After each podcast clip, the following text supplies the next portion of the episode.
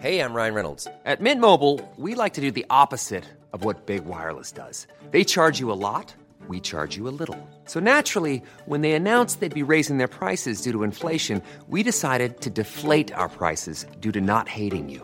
That's right. We're cutting the price of Mint Unlimited from $30 a month to just $15 a month. Give it a try at mintmobile.com slash switch. $45 upfront for three months plus taxes and fees. Promo rate for new customers for limited time. Unlimited more than 40 gigabytes per month. Slows. Full terms at mintmobile.com. This is a journey into sound. Fellas, I'm ready to get up and do my thing. Oh, uh, yeah. Let's get it on. It's time to get down. I know you're gonna dig this. Hi, and welcome to the 100 Greatest R&B Songs. My name is BJ Berry, and these are the greatest R&B hits of all time, and as well the stories behind them. So let's get started. Today we feature Zapp featuring Roger Troutman. More bounce to the ounce.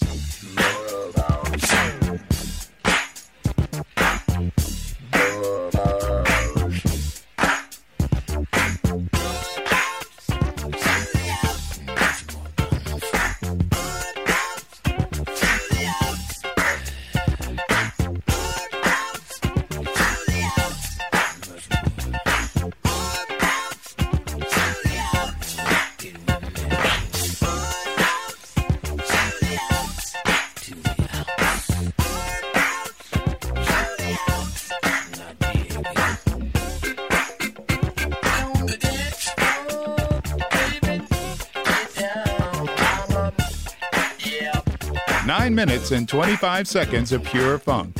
Usually, we start by telling you about how the artist got started in the music business. But for this band, let us first take you to the origins. In this case, Dayton, Ohio. Why Dayton? the Ohio players, uh, they they were very famous, and when the Ohio players, uh, when they became famous and had great success, uh, they didn't move to uh, New York City or Hollywood. They stay right in Dayton. When it comes to funk bands, one would think of Motown, Philadelphia International, West Coast, East Coast, and of course the godfather of funk himself, James Brown. But hold up. We at the 100 Greatest R&B Songs would like to declare Ohio, yes, Ohio, the Buckeye State, as the unofficial funk capital of the world. Ground Zero, bands from Dayton. Population, 140,000.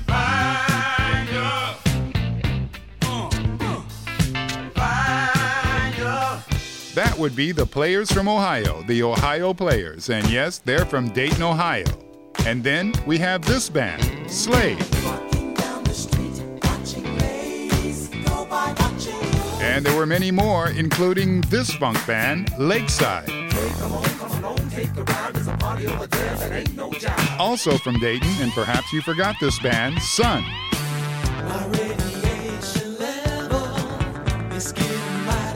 And even though this band got their start in Europe, they based themselves in Dayton. The legendary Heatwave.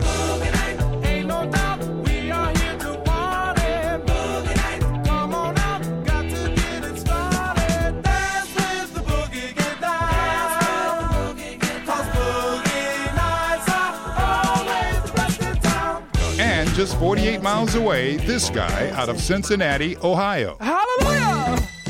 They call me Casper. Not the friendly ghost, but the Holy Ghost. That would be Bootsy's Rubber Band featuring Bootsy Collins and then, of course, his brother Catfish. They would also be a huge part of this funk band.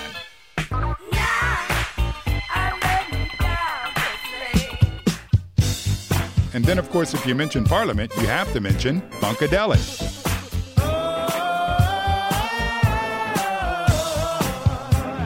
Parliament and Funkadelic would both claim to be from Detroit, but the roots of both bands were based out of Ohio. In fact, the funk epidemic was so bad in Ohio that even the white guys were in on the action.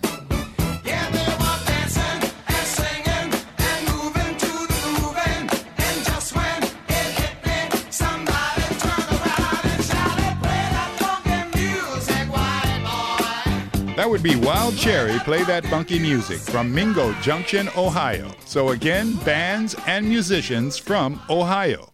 Which brings us back to our feature funk band, Zapp, and yes, from Dayton, Ohio, and they first formed in 1977. You had the four Troutman brothers, Terry, Lester, Larry, and of course Roger, plus the non Troutman family members, Bobby Glover, Gregory Jackson, Sherman Fleetwood, Jerome Dickerson, Eddie Barber, and Janetta Boyce. And the main person behind all of this was multi instrumentalist brother, Roger. He played bass, guitar, flute, vibes, keyboards, harmonica, and he had this thing called a talk box. The more I worked with it, uh, the more people liked the sound. It started, uh, it was almost like it was hypnotic because I could do things like, uh, well, I can show you what I mean better. Like, so, like with songs like, uh, bounce, bounce, The talk box dates back as far as 1939 a guy named Alvino Ray used a carbon throat microphone wired in such a way as to modulate his electric steel guitar sound. This technology was originally developed for military pilots to communicate with one another. In the rock world, everyone was using it from Bon Jovi to Peter Frampton. Frampton had his heyday in 1976, and Bon Jovi a bit later. But that was after Stevie Wonder was seen playing around with one in 1974. Then Stevie wrote a song for Rufus and Chaka Khan, Tell Me Something Good. It was perhaps their first big hit featuring a guitar talk talkbox.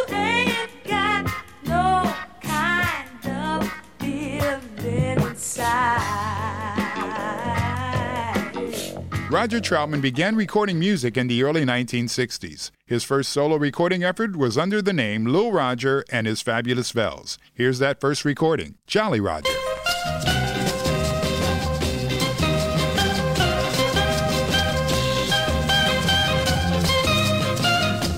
They then changed their name to Roger and the Human Body in 1976 and released one album entitled Introducing Roger. It got some minor attention but no national hits, but it was the introduction of the talk box.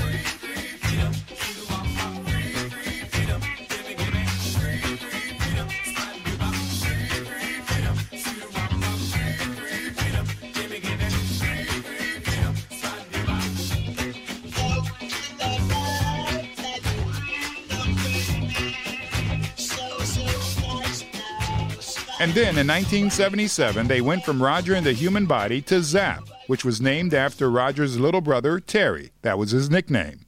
The group was searching for recognition. They began playing at various small venues locally around Ohio. The Troutman family had a long standing friendship with the Collins family, especially Bootsy and his brother Catfish. And then one night, Bootsy and Catfish popped up and they attended a Zapp show. They were impressed with Zapp's musical abilities, which prompted Bootsy to invite Roger to United Sound Studios in Detroit. That, of course, would be home of the P Funk. A good evening. Uh, do not attempt to adjust your radio. There is nothing wrong. We have taken control as to bring you this special show.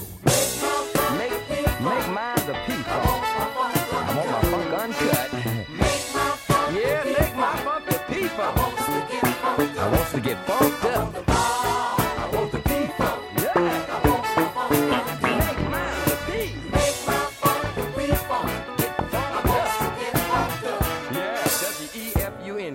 Bootsy then introduced Roger to George Clinton. Roger had subsequently already written and recorded the demo for More Bounce to the Ounce. He let George hear it.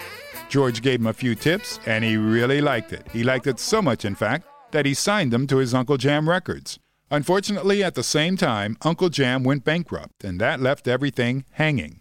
In fact, the whole project almost didn't happen until Bootsy decided to take them to Warner Brothers. They presented the demo tracks to Warner Brothers, and Zapp got signed right away in 1979.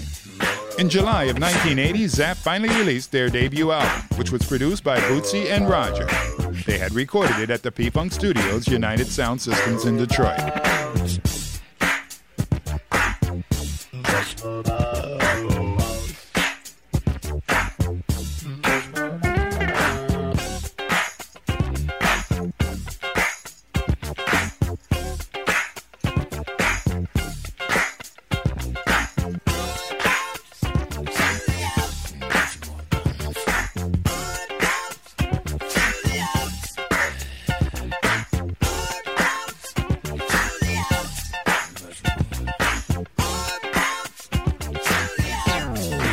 More Bounce to the Ounce would go on to be a funk anthem and still is to this day.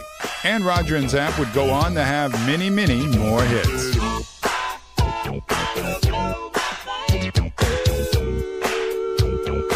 Then Roger started a solo career.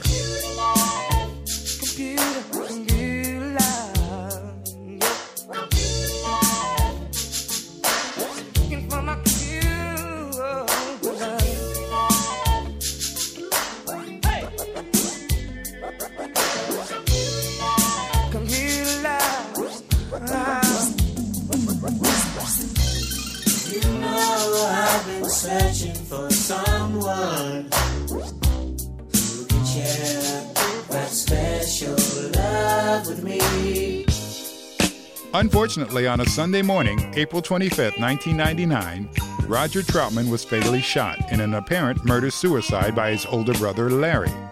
A family quarrel of the worst kind. There were financial problems in other family business ventures, and Roger had just fired Larry as a manager of his music career, a position that Larry had held for several years. The two brothers, in fact, had even written this song together.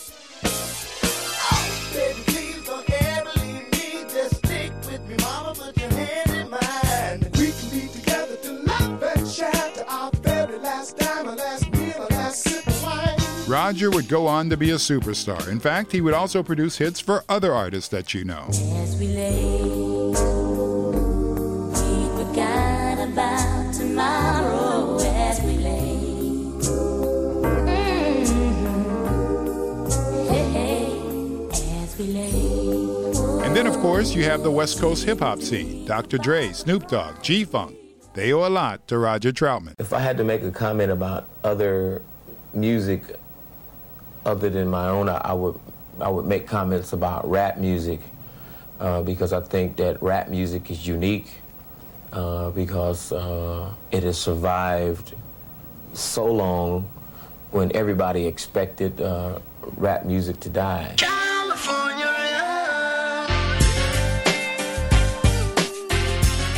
And then rap meets Roger, and all of the stars lined up in 1996.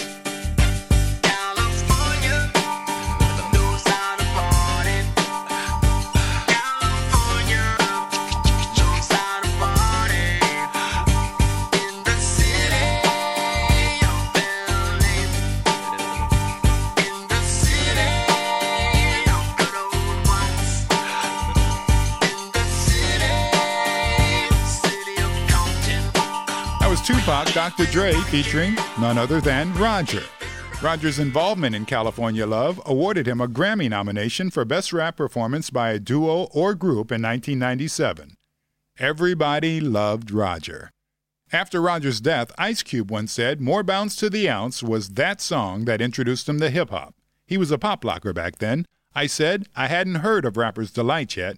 More Bounce to the Ounce was the very first song that was really fly to me. And for all the wannabe rappers and pop lockers, here are a few wise words from Roger Troutman. You can be anything you want to be if you remember to stay away from drugs, stay away from alcohol, and just stay in school and listen to your parents, and you can be very successful. Rest in peace, Roger Troutman. And long live the music of Zapp featuring Roger.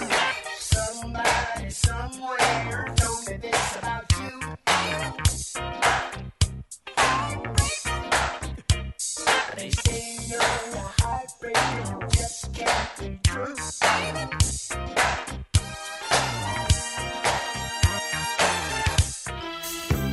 You've been listening to the 100 greatest R&B songs of all time. My name is BJ Berry, and before we let you go, we'd like to remind you to subscribe to this podcast. Check out our playlist on Apple Music and Spotify. And while you're there, make a song suggestion. And the beat goes on. Thank you for listening, and we'll see you the next time.